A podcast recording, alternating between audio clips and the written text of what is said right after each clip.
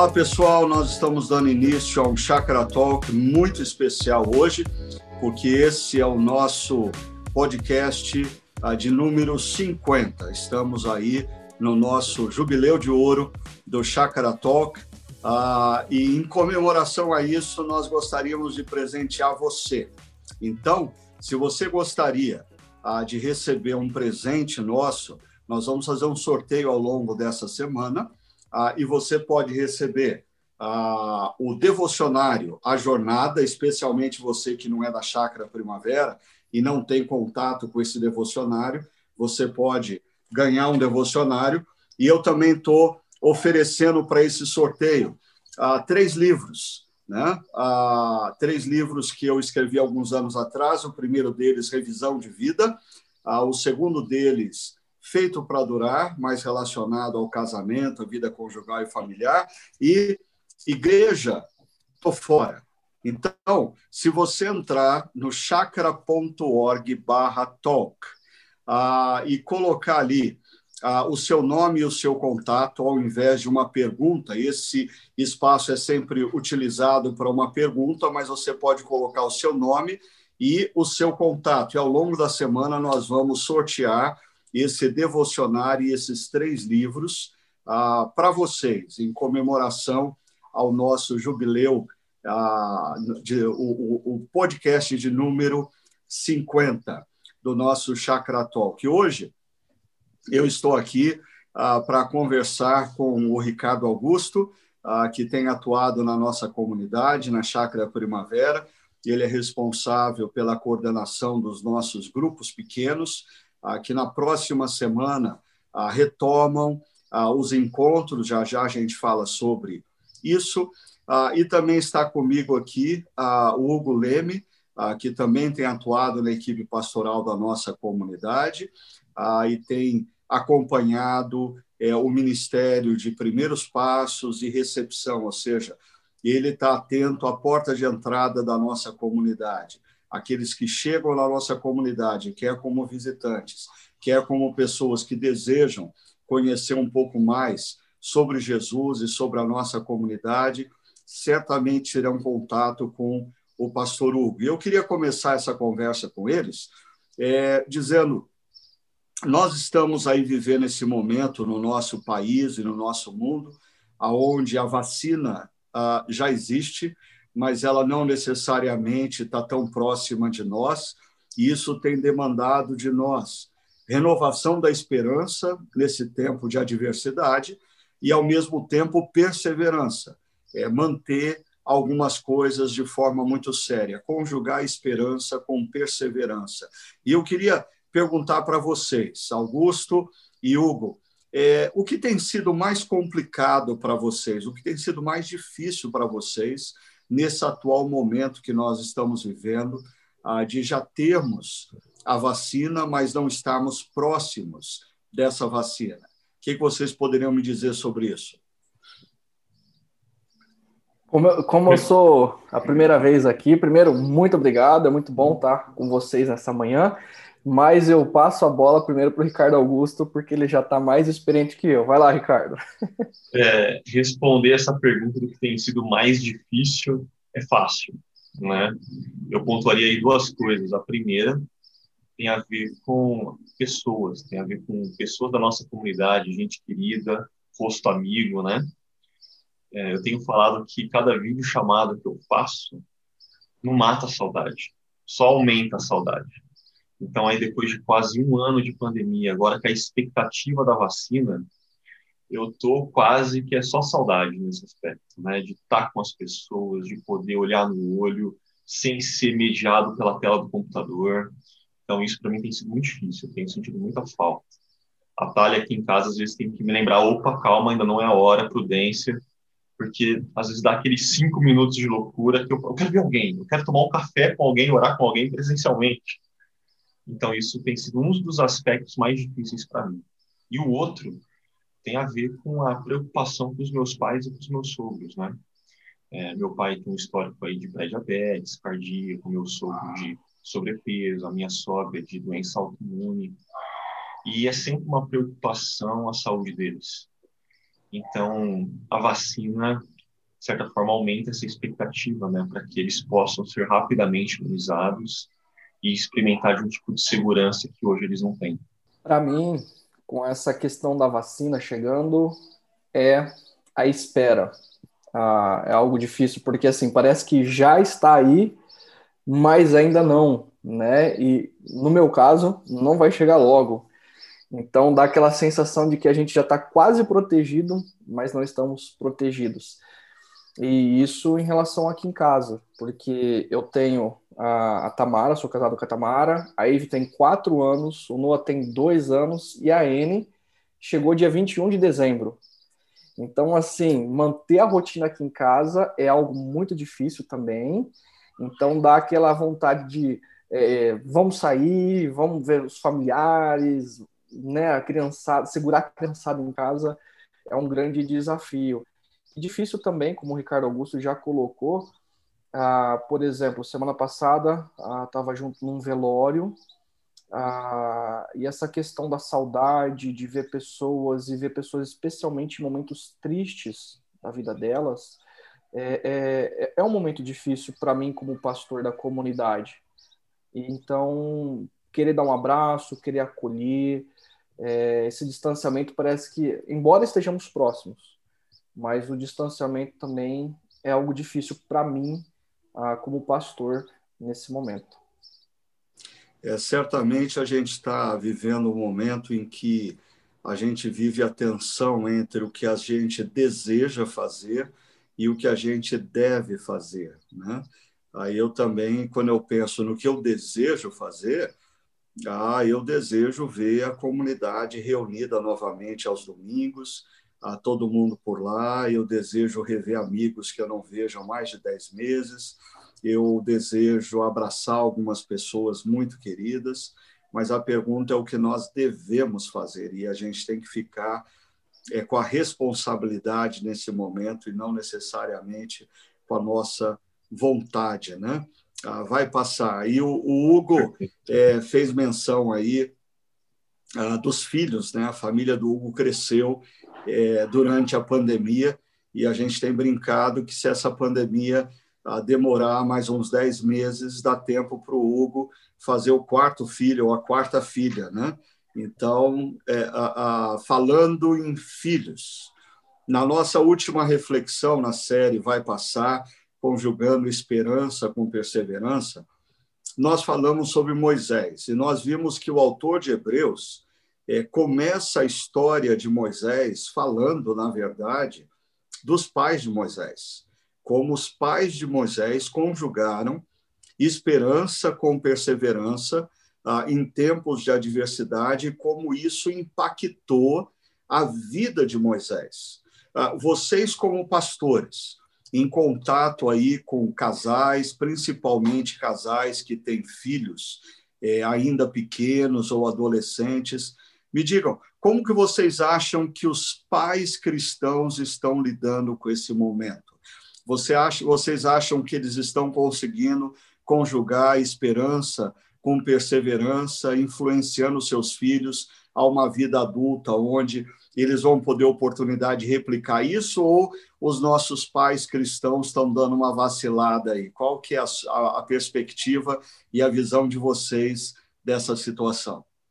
Na minha opinião, Ricardo, é, o que eu tenho visto, o que eu tenho conversado, é, com todo amor eu digo isso, eu percebo que os pais, embora tenham uma grande oportunidade na mão, nas mãos deles, eles não ah, estão se engajando nesse momento no cuidado da vida dos filhos, né? especialmente no que diz respeito ao discipulado. E uma das coisas que eu converso com a Tamara aqui em casa é que, por exemplo, a gente vê isso na história de Moisés, a gente vê Josué é, orientando, né? Olha, conversa com a criança na hora que acorda, no caminho, antes de dormir. E é um grande desafio isso, né? E uma das coisas que a gente tem até pontuado, a gente vacilou de certa forma em alguns momentos ao longo da pandemia. Por exemplo, a nossa comunidade hoje oferece o, o, a sala dos kids aos domingos. É muito pouco, né? E ao longo da semana, como assim encharcar a criança com a espiritualidade, com a leitura da Bíblia, o ensino da Bíblia, é, e, e, a gente vacilou no sentido, ah, a gente vai ver os avós, ou a criança no domingo, ela está é, peralta pela casa, e a gente não, não coloca, por exemplo, o Chakra Kids para ela participar da salinha como parte da comunidade cristã. E, e, uma das coisas que nós decidimos, né? Então vou falar da gente aqui em casa, para depois falar dos pais. É, nós decidimos aqui em casa, por exemplo, criar uma rotina ao domingo se a gente vai estar tá no domingo ali, a gente vai criar toda uma rotina para que a criança ela participe daquele momento é, é, de estar tá envolvida com a comunidade, de estar tá participando com outras crianças. Não é fácil e a gente sempre conversa. O caminho mais difícil, ele é o mais importante. Precisa acordar mais cedo, precisa criar uma rotina para a criança, porque se eu como pai não fizer isso, ninguém vai fazer. E é engraçado porque na época de Moisés, na época de, José, de Josué, ou, ao longo da história do povo hebreu, não existia escola dominical. Então é minha responsabilidade fazer isso. E, inclusive, durante a semana. É, por exemplo, hoje eu tenho o privilégio de almoçar com os meus filhos, jantar com os meus filhos, e, e eu tenho a oportunidade de sentar, eu e a Tamara, e colocar os meus filhos para dormir, né?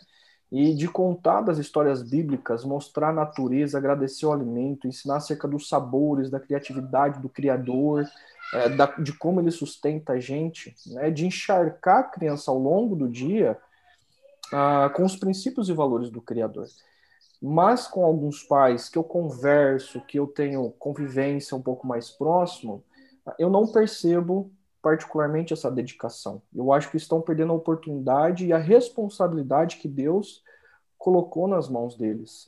Talvez pela preguiça, talvez porque é mais difícil, né? Talvez porque já não tinha uma rotina anteriormente à pandemia e não deram início a uma nova rotina.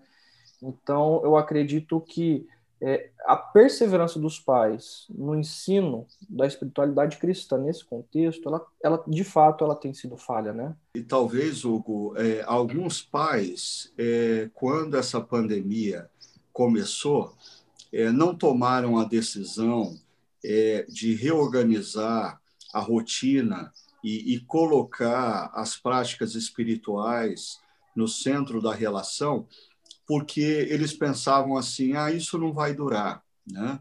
Isso é uma questão de duas semanas, de três semanas.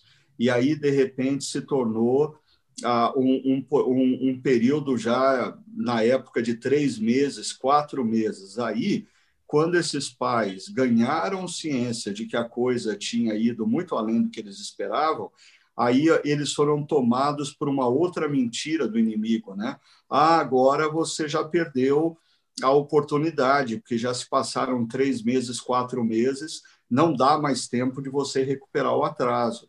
Mas a gente está aí no décimo mês de pandemia ah, e é hora de pais que talvez não tenham aproveitado essa oportunidade para reorganizar a sua agenda e priorizar o investimento na vida dos filhos, fazerem isso agora. Nós não sabemos ainda por quanto tempo a gente vai ainda ter que conviver com essa situação. E eu queria dar um testemunho, eu não tenho filhos pequenos, mas ah, no último final de semana os meus netos estavam por aqui e antes de sair ah, para o nosso espaço lá na comunidade, de onde eu ia transmitir a pregação, eu falei para eles, olha, não deixa de assistir a aula é, é, das crianças do Chacaravera, o João, o, o Gabriel, meu, meu neto, diz que é Chácara Vera, né? Então, ó, não deixa de assistir a aula lá das crianças do Chácara Vera. E quando eu voltei, na mesa do almoço, eu perguntei para eles o que eles tinham estudado, e foi impressionante como eles estavam, é, é, assim, abismados e, e, e, e extasiados com o fato de que a professora que contou a historinha e ela estava dentro da história. Né? Eles ficaram maravilhados com a oportunidade de ver a professora contando a história de dentro da história. Então, é, é um testemunho. Ah, os pais que não, não estão, é, talvez, priorizando não só o tempo de domingo, mas o tempo do dia a dia com os filhos, de influenciar seus filhos, de trazer a espiritualidade para dentro da rotina do lar. Ainda há tempo de fazer isso, eu tenho dito, né? É, o, o, o maior problema de tudo isso que a gente está passando é a gente passar por tudo isso e não mudar em nada. Né? A gente não pode deixar isso acontecer. Se a gente está passando por tudo isso, saia dessa situação com a sua família, com uma rotina que tem no centro a espiritualidade cristã. É uma oportunidade que ainda nós podemos resgatar. E você, Ricardo, como que você tem visto aí a atuação dos pais em relação a essa oportunidade de marcar a vida dos seus filhos? Eu acredito que a minha resposta vai é, ter muito comum com o que vocês falaram já, né? Toda vez que eu encontro algum casal, algum pai e mãe da nossa comunidade, eu sempre pergunto, né? E como está a família nesses tempos? E aí, quando eu faço essa pergunta, assim, graças a Deus, é, a maioria das respostas tem sido positivas. Não, tá bem. Inclusive, assim, tá melhor do que nunca, porque é, antigamente meu marido, quando são as mães falando, é, ele passava muito tempo fora de casa no trabalho, mas agora ele pode tomar café junto com a gente na mesa, ele pode almoçar junto com a gente.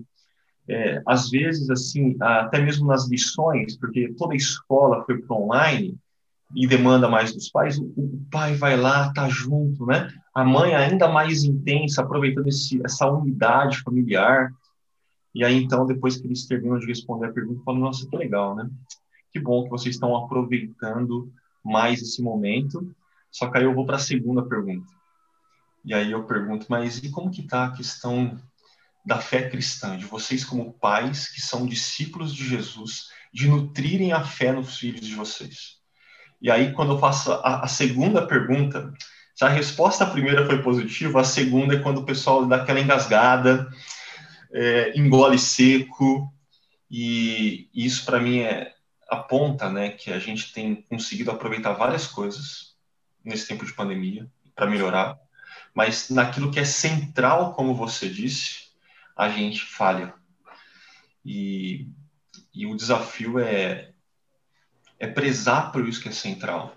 Porque, como você já tem dito, né, e, não é uma fala nova sua, né, Ricardo, assim, que talvez um, uma das grandes ah, vantagens que a pandemia trouxe para quem é pai e mãe tem a ver com assumirem de forma responsável e ativa a educação cristã dos seus filhos, nutrir a fé dos filhos. Mas, assim, geralmente a gente fica com aquela parte que não teve como escapar, café da manhã, almoço, ensinar as coisas da escola, mas aquilo que era para ser central, que era para ser prazeroso para o pai e para a mãe, que é, ah, vamos contar uma história antes de dormir, como o trouxe, tem ficado de fora. Ah, os filhos, eles aprendem vendo e imitando. E é muito do discipulado cristão, né? Um discípulo, ele aprende imitando o seu mestre. E uma das coisas que fica aí a dica para os pais é os seus filhos vão imitá-los. Então, por exemplo, outro dia eu falei assim para minha filha Ive, né?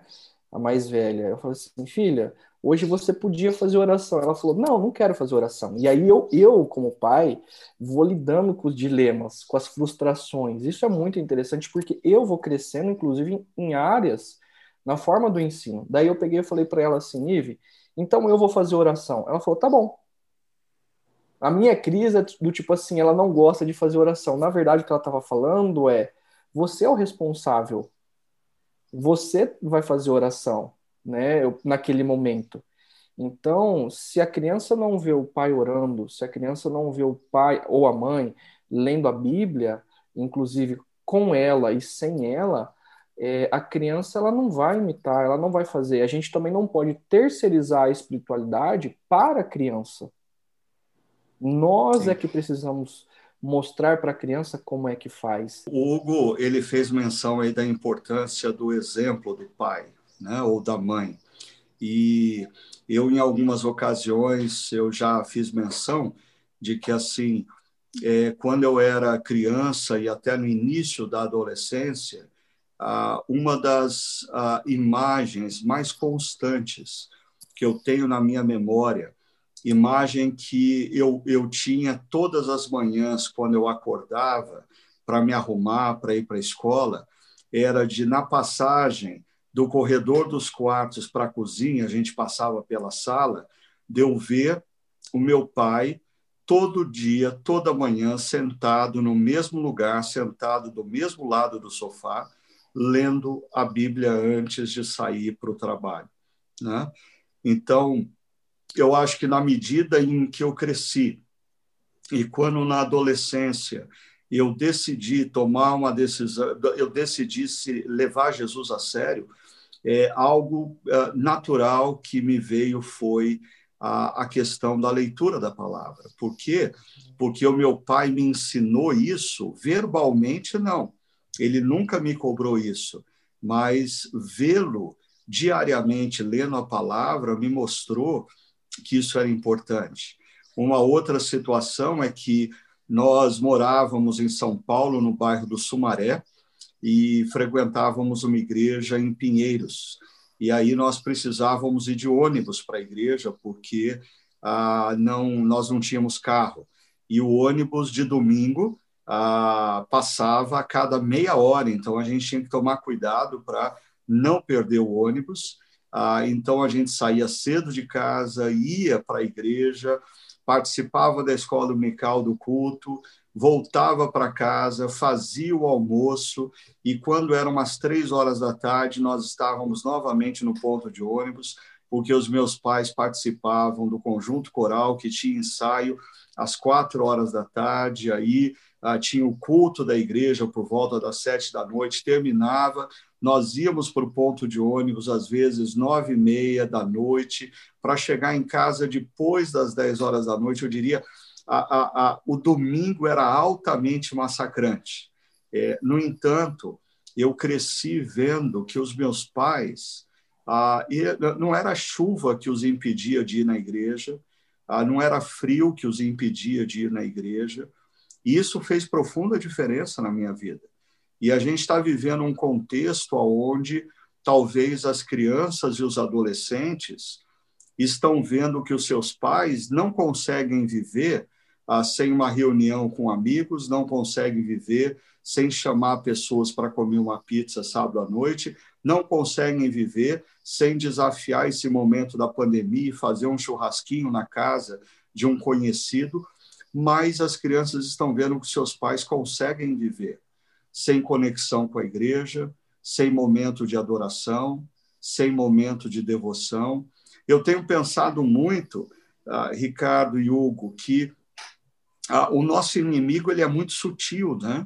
E a gente sempre fala de tempos de apostasia por causa da perseguição, e de repente eu diria: será que a gente não vive ah, o perigo nos próximos anos de, de ver na igreja uma espécie ah, de apostasia, não decorrente da perseguição, mas simplesmente decorrente ah, do fato de que as pessoas ah, e supostamente cristãos eles estão mais comprometidos com os desejos do coração deles do que com a caminhada cristã e as disciplinas espirituais que a caminhada cristã a, a, a demanda de nós e a influência disso para os filhos.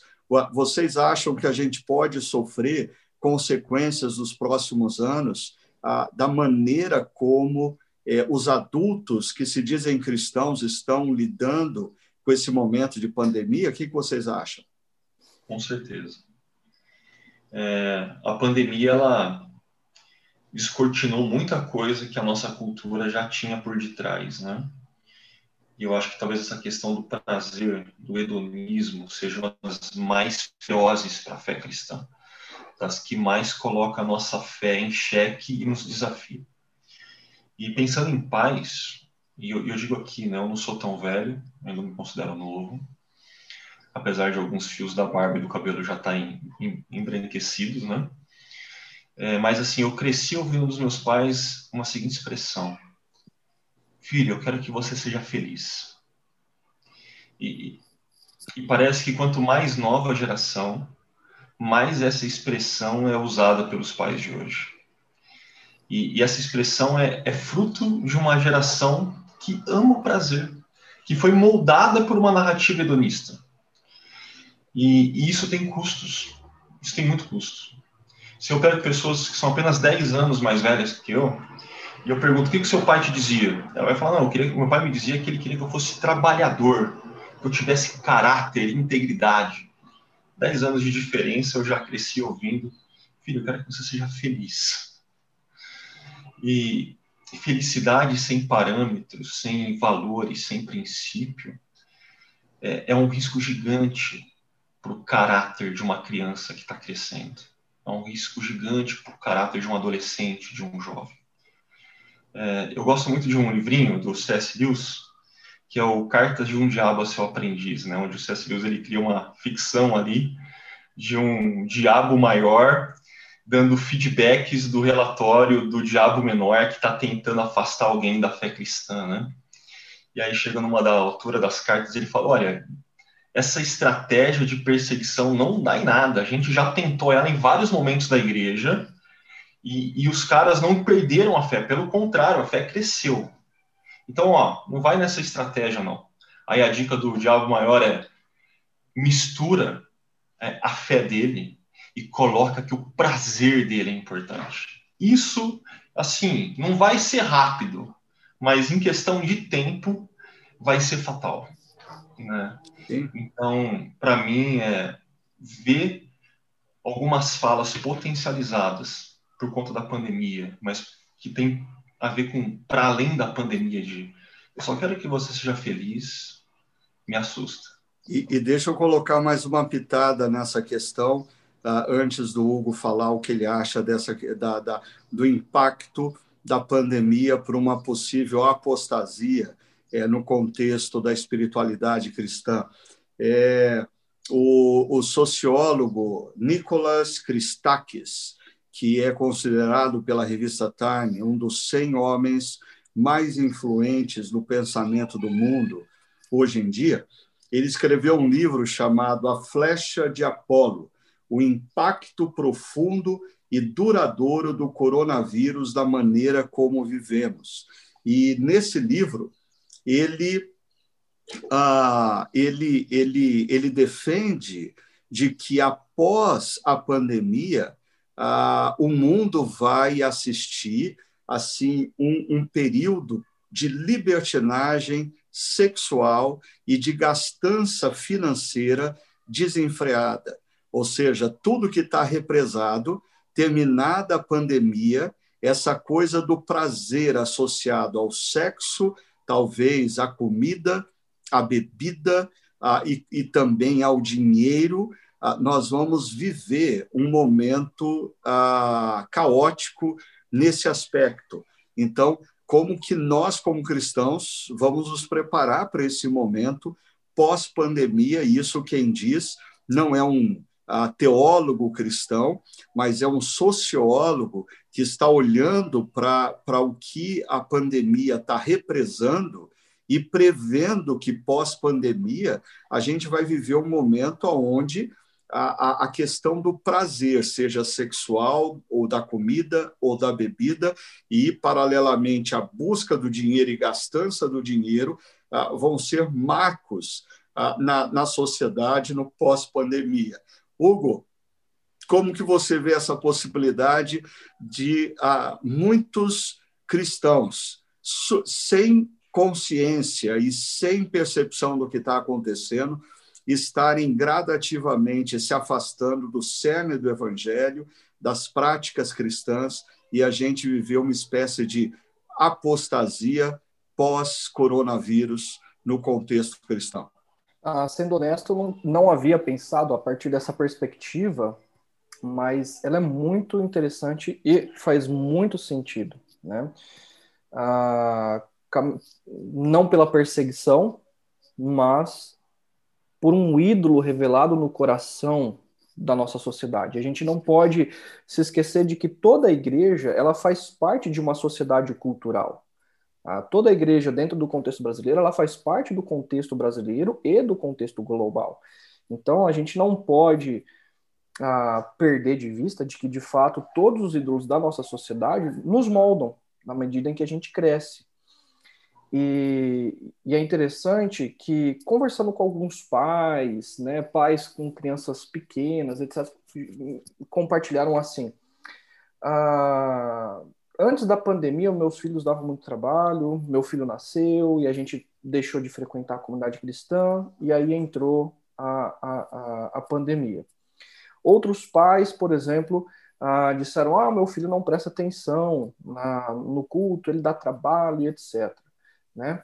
Ou ainda ah, conversando né, assim, e, observando a nossa sociedade, ah, assuntos sobre sexualidade estão vindo à tona, já estão vindo à tona, não é algo que ainda, é, ainda vai talvez ganhar um grande impulso lá na frente. Por que, que eu estou dizendo isso? Porque me parece que nós, brasileiros, ah, depositamos a responsabilidade da nossa espiritualidade ao encontro ao domingo. Eu ter que sair da minha casa, me locomover a um local, ah, porque daí lá eu estou sendo alimentado, porque daí lá eu estou adorando ao meu Deus. E o que a pandemia fez ao derrubar essa rotina é, é dizer, tá, e agora? Né? Quando Jó, é, quando Satanás diz para Deus, né? Tá, mas e se você tirar os bens dele, ele vai continuar te amando? Né? A minha sensação assim, tá, e se você não tiver a formalidade de ir num local, de, a rotina de ir num local, você ainda vai continuar amando o seu Criador? Você acha que, você acha que ah, Satanás pode ter chegado para Deus e dito assim: ah, Deus, ah, esse povo parece te amar, eles não te amam coisa nenhuma. É, tira o culto presencial deles e tira os arrepios do louvor e tira o momento de impacto final da pregação com lágrimas, e o senhor vai ver se a fé ou a perseverança deles dura três, quatro semanas. Será que isso aconteceu, Hugo? eu, eu, de verdade, eu não sei mas que está se revelando algo interno do coração humano está sendo revelado, né? Então, assim, alguém que não lia as escrituras, alguém que não é, é, buscava Deus em oração no seu cotidiano diário e, e, o resultado disso era no domingo, né? Ou como se o próprio domingo fosse lá um, um, um, uma injeção de ânimo para a semana, isso tem feito tem, já tem trazido resultados na vida do cotidiano, e inclusive, né, tanto para as nossas crianças quanto para a nossa juventude, é, sim, eu acredito que vai trazer uma influência muito grande né, a, a, médio, a curto, médio prazo. E só também acrescentando, uh, eu me. Aqui em casa, por exemplo, eu acredito que em outros lares também, Netflix, Amazon Prime e Disney Plus hoje são os grandes mentores das nossas crianças.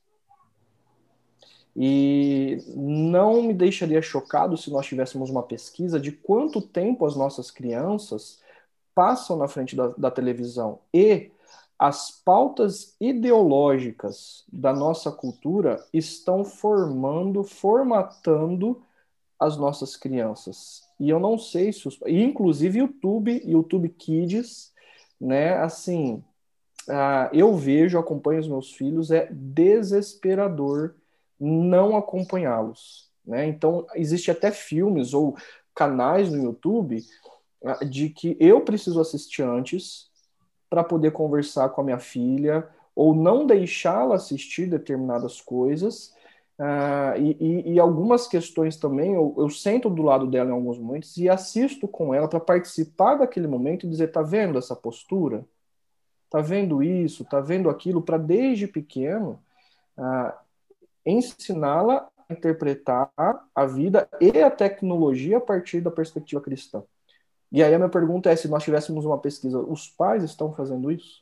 Porque estão entregando a mentores formadores de opinião da nossa cultura, né? Então, fica uma dica. Pensando nessa questão, o que o Hugo traz para a gente é a importância ah, de como cristãos nós temos senso crítico, né? Eu acho interessante como Paulo, quando escreve para Tito, ah, ele enfatiza a importância ah, de que os jovens ah, sejam ensinados pelos mais velhos jovens sejam homens ou mulheres, ensinados por homens ou mulheres mais velhos, a terem senso crítico ah, para com a cultura. E na história de Moisés, ah, num determinado momento, Moisés deixa o palácio e ele vai ah, para, é, possivelmente, para a vizinhança, para o bairro aonde se concentrava o povo hebreu, ah, e ele vê os pátios de obra, e ele vê o sofrimento do povo, e ele ganha uma outra consciência da realidade. O texto descreve que Moisés ah, viu ah, tomou conhecimento ah, e tomou partido, ou seja, Moisés ganha uma nova perspectiva da realidade. A perspectiva do palácio era uma, a perspectiva das ruas é outra. E aí me chama a atenção no texto de Hebreus ah, o verbo considerou, que é uma atitude intelectual, mental. Né? É, é, é, Moisés contabilizou, Moisés olhou aquela situação e ele refletiu, contabilizando. Esse mesmo verbo aparece três vezes em Filipenses 3, quando Paulo também explica a, a, a, a relação dele com a fé cristã diante de outros valores a, que eram norteadores da sua vida. Ele considerou viver para Cristo algo superior do que qualquer outra coisa que determinava os rumos da sua vida. Né? Então, algumas coisas que vocês trouxeram aí, ah, quando os pais simplesmente colocam os filhos na frente da televisão, muitas vezes alguns pais vão dizer, mas é porque eu preciso trabalhar. E, e, a questão é se às vezes o trabalho não tem sido considerado prioritário a própria criação dos filhos, ou o trabalho não tem sido considerado até mesmo é, para a prática das disciplinas espirituais. Eu escuto pessoas dizendo: ah, eu não pude participar do encontro online domingo porque eu estou com muito trabalho. Então, as pessoas elas estão sem limites a, a, a, na vida, os valores estão fora de ordem. Mas o que eu queria trazer para essa conversa é, é, esse aspecto do verbo Moisés considerou. E como Paulo enfatiza essa atitude mental da gente olhar para o mundo e considerar o que é importante. Ou seja, isso demanda é, é, é reflexão, isso demanda postura é, é, atenta para com a cultura. É, vocês acham que os nossos irmãos e irmãs, discípulos de Cristo, estão se saindo bem nessa tarefa de considerar os valores em meio a essa pandemia que a gente está vivendo? Como que vocês veem isso? Excelente pergunta, e eu vou tentar aproveitar alguns ganchos que o Hugo levantou para somar aí na, na resposta. Eu penso que toda vez que nós é, não nos colocamos diante da cultura com um senso crítico, de forma a considerar aquilo que nós estamos experimentando, de refletir, de usar a mente que Deus nos deu, e como diria Paulo na carta aos Romanos, no capítulo 12, né? Experimentar de um tipo de transformação que é de dentro para fora e que impede que a gente seja moldado pelas, pela cultura, pelas narrativas que são contrárias à fé cristã, é, a gente só vai sendo levado se a gente não exercita isso. Então, quando eu penso que a pandemia descortinou o ídolo do prazer, se a gente não para para refletir, o que a gente vai se pegar fazendo é furando o isolamento social ir para um espaço fechado, sem máscara, dar risada na cara dos amigos. Não apenas com os amigos, mas literalmente na cara. Uh, penso que a pandemia também ela descortinou uma tendência que é do mercado e que a gente trouxe para dentro das nossas casas, que é a questão da terceirização. Né? Terceirizar sai sempre mais barato. Então, eu terceirizo a educação formal dos meus filhos para a escola, é, eu terceirizo o lazer deles para esses canais de stream, eu terceirizo a construção da fé deles para a igreja, e para mim vai ficando menos oneroso. Mas se você faz isso de uma forma irrefletida, sem parar para pensar, você apenas está tomando caminhos que a cultura está te impondo e, e, você vai ser moldado por isso, e a sua família, os seus filhos vão ser moldados por isso. Então, desenvolver um senso crítico, é, desenvolver uma forma de pensar pautada nas escrituras. E aqui eu acho muito bom que a gente sempre traz em várias mensagens ao longo da, das séries na chácara é, é a ideia de cosmovisão, uma forma de pensar, de olhar para o mundo que seja pautada na própria história que o Deus está contando de Gênesis, Apocalipse, é importante. Não tem a ver apenas com é, citar versículos bíblicos forçosamente para responder questões que a cultura tem te colocado em xeque. Não. É pensar de forma crítica a partir da história total, completa das Escrituras. E é um desafio que eu sinto que a gente não faz, porque tem uma outra tendência que a cultura tem e que a pandemia tem descortinado para a gente, que é um tipo de pragmatismo. Reflexão faz parte da nossa cultura. A gente gosta de fazer, a gente gosta de fazer aquilo que é fácil, a gente gosta de uh, algum livro for dummies, cinco passos, how-tos para fazer as coisas. Parar, pensar, ou como o texto que a gente conversou nesse domingo, na reflexão, considerar como Moisés fez, não é algo natural. É algo que tem que ser exercitado. Contracultural. Eu concordo com o Ricardo Augusto, e é um exercício que ah, revela na minha na, na minha, no meu pensamento, é aquilo que está no nosso coração. Porque, por exemplo, é, eu quero que resolva o meu problema. Eu, eu, eu evito lidar com a dificuldade, eu, eu evito perseverar. Então, eu oro para Deus curar, eu oro para Deus resolver isso, eu oro para Deus resolver aquilo. Né? Nós somos altamente pragmáticos e, e, e, e, o pragmatismo não gera em nós a reflexão ah, como aqueles que vivem num reino, no reino de Deus, e a partir dos princípios e valores do reino de Deus.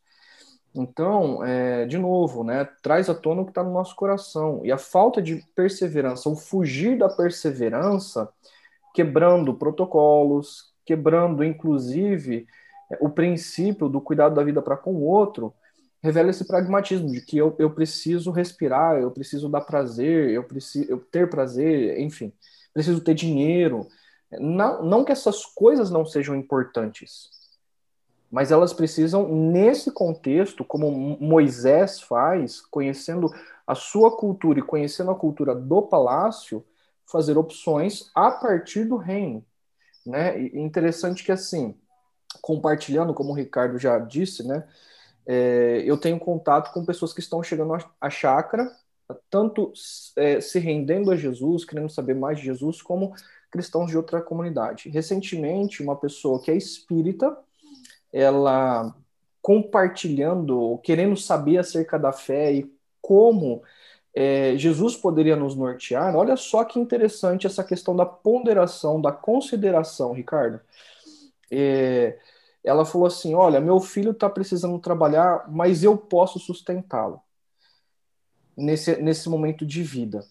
E eu me preocupo demais com a minha saúde, porque eu estou no grupo de risco, e, tô, e estou e me preocupo com a saúde dele nesse momento que a gente está vivendo também. E, e, é uma grande reflexão que ela tem ponderado a partir da perspectiva cristã, pelo interesse dela, dizendo o que, que é correto nesse momento. Então ela está ponderando, e eu disse para ela: olha, entre o dinheiro e a vida, segundo as escrituras, o, a vida é mais importante nesse momento. Então, se você, como mãe, tem a possibilidade de cuidar do seu filho, é, ou de sustentá-lo, por mais que aperte as contas, a vida ela tem um peso maior. Nenhuma das duas coisas são erradas.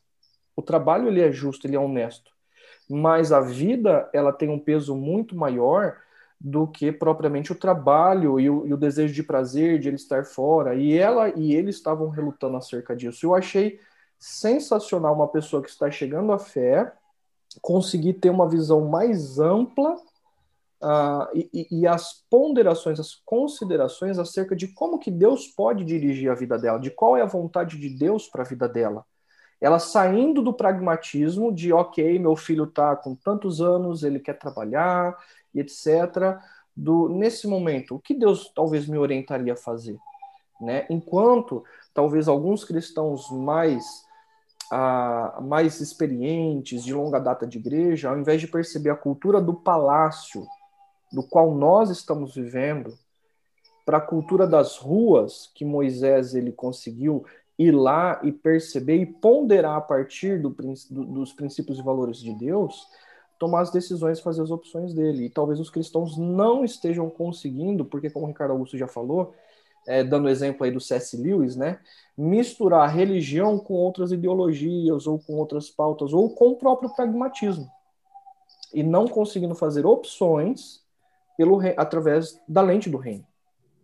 Deixa eu pegar esse ponto do pragmatismo, né, que vocês dois enfatizaram. Eu acho que sim, é, muitos cristãos, homens e mulheres que se dizem seguidores de Jesus, nesses últimos dez meses não se dão conta, mas eles fizeram opções pragmáticas, eles não ponderaram é, o que Deus estava fazendo, está fazendo na vida deles e o que Deus está convidando eles a fazerem na história nesse atual momento. Mas eu queria trazer um outro ponto que assim eu acho que pessoas estão errando, é, não apenas pelo pragmatismo, mas uma coisa que tem levado pessoas a, a errarem também a essa dimensão da polarização, porque a polarização ela nos impede de considerar, né? Eu fico pensando assim, é, nós estamos aqui conversando durante é, 50, 60 minutos nesse podcast e uma pessoa que tem uma visão diferente da nossa, ele está ouvindo durante 50, 60 minutos dizendo não concordo, não concordo, não concordo, não concordo. Por quê? Porque nós estamos numa cultura que nos inviabiliza de considerar o outro lado, considerar o que está sendo dito do outro lado. Parece que nós estamos perdendo a capacidade de ouvir o que o outro lado está dizendo, né? E é interessante como Moisés, ele ele ele vive uma realidade no palácio e quando ele se depara com o que acontece ah, com o povo hebreu nas ruas, ele considerou o outro lado, ele considerou. Né? Eu acho que, assim, é, dentro desse exercício da consideração, existe a necessidade de abertura de mente para mudança, para mudança de posição. Não tem problema nenhum a gente chegar no momento de vida, ou chegar no momento dessa pandemia, ou chegar no momento da vida e falar assim: olha, ah, eu estava pensando de maneira equivocada eu reconsiderei a minha posição. Né? Eu, semana passada, ah, num dos grupos é, de jovens pastores, eu não sou jovem, eu participo como é, orientador deles, né? mas, assim, num dos grupos, ah, um jovem pastor pega e me coloca lá uma posição absurda. E eu só levantei duas perguntas para ele: você realmente acredita nisso? Né? E ele respondeu que sim. Aí eu fiquei quieto. Ah, e aí alguém me mandou uma mensagem em paralelo dizendo, mas Ricardo, é, por que você não contra-argumentou? Por que, que você não elaborou uma resposta para ele, ah, mostrando é, é, o que ah, você pensa para ele reconsiderar? Ah, eu respondi para essa pessoa, eu, é porque eu estou chegando à conclusão que algumas pessoas elas não estão abertas ao diálogo elas têm uma posição e por mais que você tente mostrar o outro lado e dialogar com elas, elas estão fechadas para reconsiderar. E parece que uma atitude cristã é, é que concebe que nós somos seres humanos pecadores, que a nossa percepção da realidade nem sempre é correta, nós estamos propensos a erros, ah, deveria ser ah, uma, uma atitude humilde ah, nas posições e que sempre considera a possibilidade da reconsideração. Né? Uhum. Seria muito importante isso em tempos de polarização, né? É, é a gente é, é, abaixar a guarda, começar a ouvir mais o que o outro tem a dizer e abrir a nossa mente e o coração para possíveis reconsiderações. Vocês acham que isso é possível ou eu estou sendo utópico demais nos tempos atuais? O que, vocês acham? Eu acho que é possível na medida em que, como você colocou, uh, nós percebamos que, por exemplo, uh, o reino ele não está limitado a ideologias e talvez tendo consciência de que eu mesmo possa estar equivocando uh, na minha, nas minhas percepções, posso estar colocando as minhas preferências acima do reino. E isso tem me levado a não ouvir o outro, né? Demanda humildade. Eu acho que é possível, mas para algumas pessoas nesse momento, elas estão cegas. E o interessante é que no grupo de discípulos de Jesus, ele tinha um Mateus, que era cobrador de impostos, e ele tinha também é, Simão Zelote. Extremos opostos. Mas o que une esses extremos opostos ah, é a pessoa de Cristo e é a pessoa de Cristo, Cristo que une os diferentes. Então, a, até a minha pergunta, né, para aqueles que estão nos ouvindo e dizendo que não, não concordam, ou tem amigos que não concordam, a pergunta que eu diria é a quem eles estão seguindo e a que reino eles estão servindo. Porque se o reino que eu sirvo me impede de ouvir ao outro e de aprender com o outro, provavelmente eu não estou servindo e seguindo o rei do reino e o reino. Né? Então demanda humildade. Por mais que o outro discorde das minhas preferências no momento histórico que eu estou vivendo. Embora uhum. seja um momento de polarização que a gente está vivendo. Né?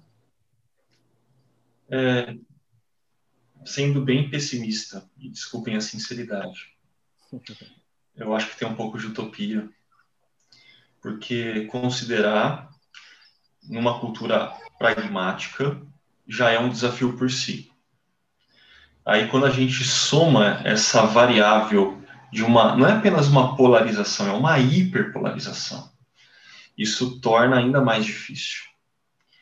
É, essa semana eu recebi uma mensagem de um rapaz que estudou comigo no ensino fundamental ainda. E, e ele mandou uma mensagem para mim perguntando: Ó, oh, como que eu lido? É, essas questões políticas geraram ruptura na minha família. Tem parente que não fala mais com parente. E eu tô no meio desse negócio. E eu tenho visto algumas falas que você tem feito, você tem sido mais razoável. o que, que eu faço? E eu falei para ele: você vai precisar exercitar algumas coisas, né? A consideração foi uma das coisas que eu linkei para ele, essa capacidade de parar, ouvir e refletir. Mas isso vai ter que vir acompanhado de empatia, e aqui eu até lembrei de uma mensagem do Ricardo também, numa outra série nossa. Se eu não me engano, foi o Cara Corona, quando você comentou sobre empatia. Você vai ter que fazer isso não apenas de uma forma intelectual, né? Fria, calculista. Não, você tem que ser empático nisso. Mas você vai ter que perceber uma coisa que ninguém rompe uma relação dentro da família simplesmente por divisões políticas, por diferenças políticas. A gente rompe dentro da família porque algo muito mais caro para a gente, dentro do nosso coração, está sendo atacado. E aí eu, ele não é cristão, mas eu trouxe para ele o conceito de idolatria. E, e, é por isso que eu fico um pouco mais pessimista. Infelizmente, eu olho para essa hiperpolarização como sendo marcada por um tipo de idolatria que confunde os nossos afetos, confunde o nosso coração, que molda a nossa mente, faz com que a gente se feche para argumentos, que a gente se feche para o outro, que a gente não consiga mais exercer empatia. Então, é, essa idolatria política, ela tem uma série de consequências no como a gente pensa, no como a gente sente e no como a gente age. E para mim é, é um desafio, porque muito dessa hiperpolarização e dessas brigas, ela acontece no âmbito das redes sociais, uhum. que não é um espaço propício para a gente ser empático. Né? Yeah. É. Então, eu, eu não sei, eu, eu sou um pouco pessimista. Talvez, quando a pandemia passar e a gente puder voltar a sentar na mesa, olhando no olho, tomando um cafezinho, a gente vai conseguir exercer a consideração, a empatia e confrontar esses ídolos que a política tem trazido para nossa cultura mais fácil. Mas eu acho que enquanto a gente estiver muito mais online, nesse momento que é necessário, vai ser difícil. É, eu acho que a gente precisa, é, esse ponto que você levanta, Ricardo, da, da idolatria, ah, eu concordo com você, e a gente precisa ampliar até mesmo, ah, porque algumas pessoas, quando escutam, talvez você dizendo, da idolatria ah, política, pensam nessa polarização é, esquerda e direita, Aí eu fico pensando que se Jesus estivesse no Brasil hoje, ele não contaria a parábola do filho pródigo, dizendo que o filho ah, ele foi tomado por uma determinada ideologia e o pai pensava de maneira diferente dele. Então o, filho rompe com o pai, aí vai para uma terra distante, por quê? Porque ele acredita mais na ideologia dele, política, do que no amor do pai. Ele acredita que o que vai resolver o problema dele e do mundo é a ideologia política dele, seja ela de esquerda, seja ela de direita. Né? Ah, agora, eu acho que existem alguns vieses aí, porque o nosso mundo ele está se dividido ah, nas mais variadas dimensões. Então, eu mencionei na última reflexão, por exemplo, é, defender o espaço e o valor da mulher é algo bíblico, é algo correto, com certeza. Né? É, é, Jesus tinha no seu grupo de discípulos mulheres que têm um grande destaque. A, as testemunhas da ressurreição não são homens, são mulheres. Jesus resgata o valor feminino. No entanto, eu às vezes percebo mulheres que se afirmam cristãs ah, tendo um amor e um apego à causa do empoderamento feminino imensamente maior do que o reino e do fazer discípulos. Ah, nós, como cristãos, precisamos sim é, é, defender o direito dos negros e nos opor a toda forma de racismo, seja negros, seja outras raças, Sim, com toda e absoluta certeza. Mas quando uma pessoa é tomada é, por essa defesa e essa defesa passa a, a, a ser é, é, passa a ser as lentes através das quais a pessoa toma decisões na vida, faz amigos ou faz inimigos, ah, isso se tornou um ídolo na vida da pessoa. Então, ídolos nascem no nosso coração é, é, de, de maneira muito sutil. Ah, eu, eu, quando eu falei sobre Abraão, eu disse que às vezes bênçãos de Deus, como Isaac foi na vida de Abraão, corre o risco de se tornar um ídolo no coração de Abraão.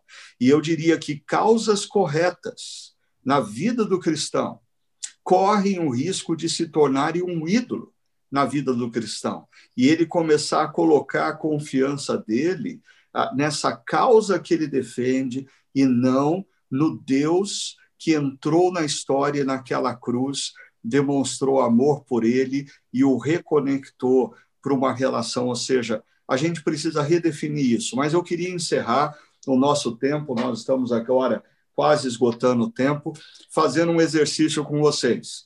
Hebreus capítulo 11, faz, nos apresenta uma lista de homens e mulheres que, na história, em meio às adversidades, eles conjugaram perseverança com esperança. E essa lista de Hebreus 11, ela não é exaustiva. A lista de Hebreus 11 é, não pressupõe que esses homens eram perfeitos, homens e mulheres. Muito pelo contrário. Quando você olha mais atentamente, você percebe que eles não eram perfeitos. Ah, mas eles conjugaram esperança com a, a, a perseverança em tempos de adversidade.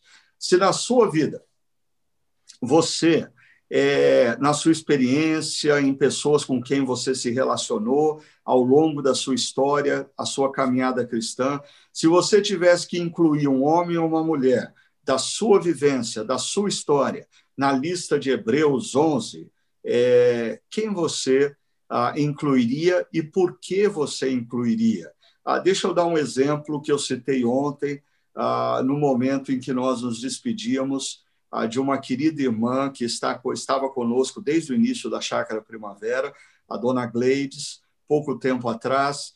Ah, ela também havia perdido o seu marido querido, o seu Chiquinho, e todos que conhecem o seu Chiquinho a dona Gleides sabem da história de fé desse casal. E eu brincava com os filhos deles ontem, dizendo: Olha, eu só acredito que a dona Gleides era uma mulher pecadora porque ela morreu. E a Bíblia diz que o salário do pecado é a morte. Ah, porque assim, na convivência social com ela, era muito muito difícil acreditar que ela pecava, né? A tamanha bondade, a generosidade dela. Então, eu diria, na minha relação de Hebreus 11, dando uma continuidade na lista, eu colocaria seu Chiquinho e Dona Gleides, eles viveram pela fé. E eles, em meio à adversidade, eles conjugaram esperança com perseverança e a vida deles me inspira a fazer a minha parte agora na história. E vocês? A quem vocês incluiriam? Eu sei que é uma pergunta difícil, mas vamos lá. Quem vocês incluiriam na sua caminhada? Pessoas que se relacionaram com vocês ou, mesmo distantes, inspiraram a vida de vocês?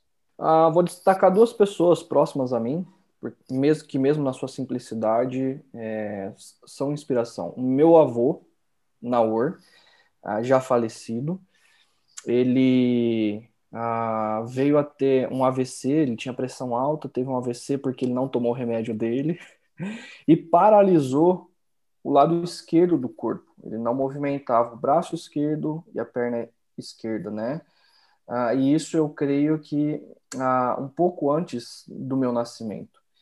E eu nunca, e meu avô, ele já é, é, era presbítero na igreja de Bauru, é, um homem que se dedicava muito a Deus, ao trabalho, à família. E eu nunca vi meu avô reclamando.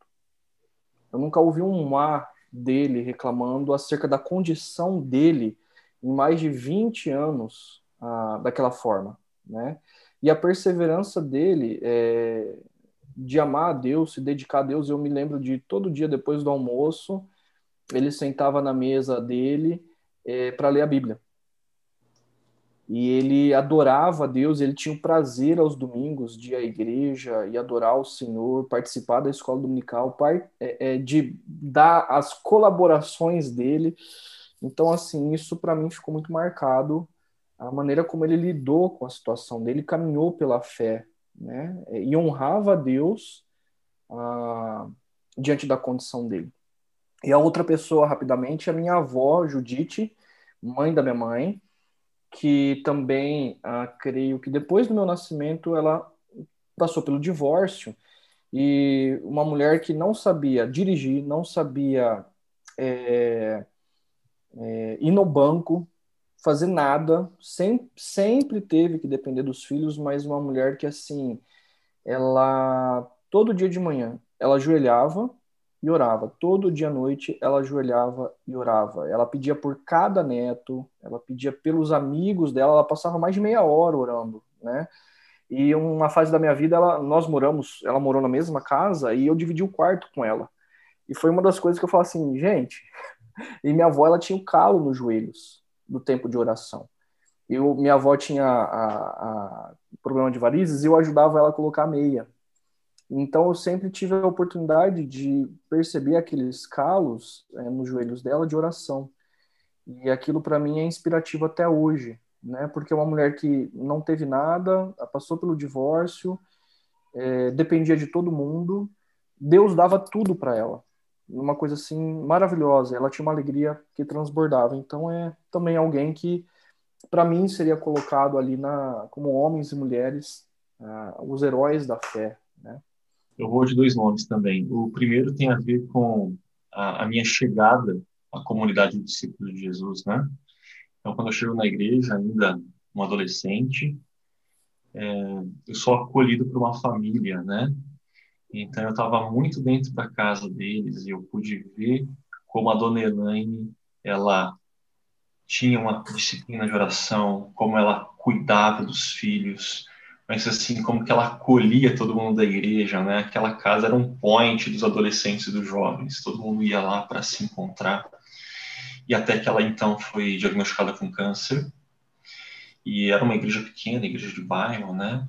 Então foi um tempo de luta, que durou cerca de três anos, é, onde todo mundo que era mais próximo acompanhou, viu ela perseverando, nutrindo a esperança, e não tinha esse papo de não, que eu quero é que meus filhos sejam felizes. Ela era categórica, eu quero que os meus filhos sejam bons discípulos de Jesus, né?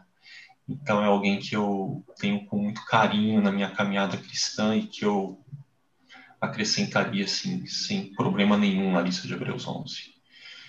É, e um outro nome é um nome mais distante, bem mais distante, né? alguém que na verdade eu nunca nem ouvi pessoalmente. Mas eu gosto muito de teologia não vou mentir, eu gosto muito de livros. E um dos autores que eu gosto muito e que me ajudou muito a fazer essa curva para uma teologia reformada, para uma teologia mais calvinista, é o Jay Parker, que veio a falecer no ano passado. Um cara que chegou nos seus 90 e poucos anos de idade, sem ser amargo, porque você pegava as palestras dele para ouvir, dele ainda velhinho, as entrevistas, é, é, aquele cara que você fala, eu quero abraçar, levar para casa e chamar de vô. Né? Você sentia o amor por Jesus nas palavras dele, mesmo que assim, às vezes bem sofridas por conta da idade avançada. Você lê os livros dele de teologia, não são livros técnicos, eram livros que você lê e você fala, eu quero orar, né? Então é um, é um, cara que eu tenho como esses mentores, essas referências distantes, mas que eu carrego comigo e que eu também colocaria aí sem medo nenhum na lista de Hebreus 11. Joia. Legal. Eu queria é, relembrar você que está nos acompanhando nesse Chakra Talk de número 50, que ah, se você não teve a oportunidade de ouvir ou ver a reflexão na qual se baseia esse nosso diálogo, ah, é a reflexão da série Vai Passar, Conjugando Esperança com Perseverança, ah, do último domingo, dia, alguém me, me ajuda a lembrar, dia 24? 24 de janeiro. E no próximo domingo nós convidamos você para nos acompanhar é, na nova reflexão que nós teremos sobre esse mesmo tema, agora falando sobre Jó. Ah, interessante que, se você quiser, ah, durante as próximas seis semanas, nós teremos também os nossos grupos pequenos ah, reunidos estudando o livro de Jó. Se você não participa de um grupo pequeno, entre em contato com a nossa comunidade. Mesmo você não fazendo parte da nossa comunidade, você pode fazer parte de um grupo pequeno. Manda um e-mail para secretaria.chacra.org e a Renata, nossa secretária, vai colocar você em contato com a pessoa responsável. E terminando, como hoje é o Chakra Talk de número 50, nós estamos presenteando vocês com um devocionário A Jornada e três livros. Igreja, Tô Fora, ah, livro Feito para Durar e livro Revisão de Vida. Você entre lá no site chakra.org barra talk, T-A-L-K, talk, ah, falar, conversar em inglês, ah, e ao invés de colocar sua pergunta, coloque o seu contato e o seu nome. A gente, ao longo dessa semana, vai sortear e vai anunciar na próxima semana os ganhadores, tá bom? Muito bom ter vocês com a gente. Obrigado, Ricardo Augusto. Obrigado, Hugo, ah, por esse tempo precioso que tivemos e que Deus continue abençoando a sua caminhada. E lembre-se, vai passar, mas agora é tempo da gente conjugar esperança com perseverança. Deus abençoe.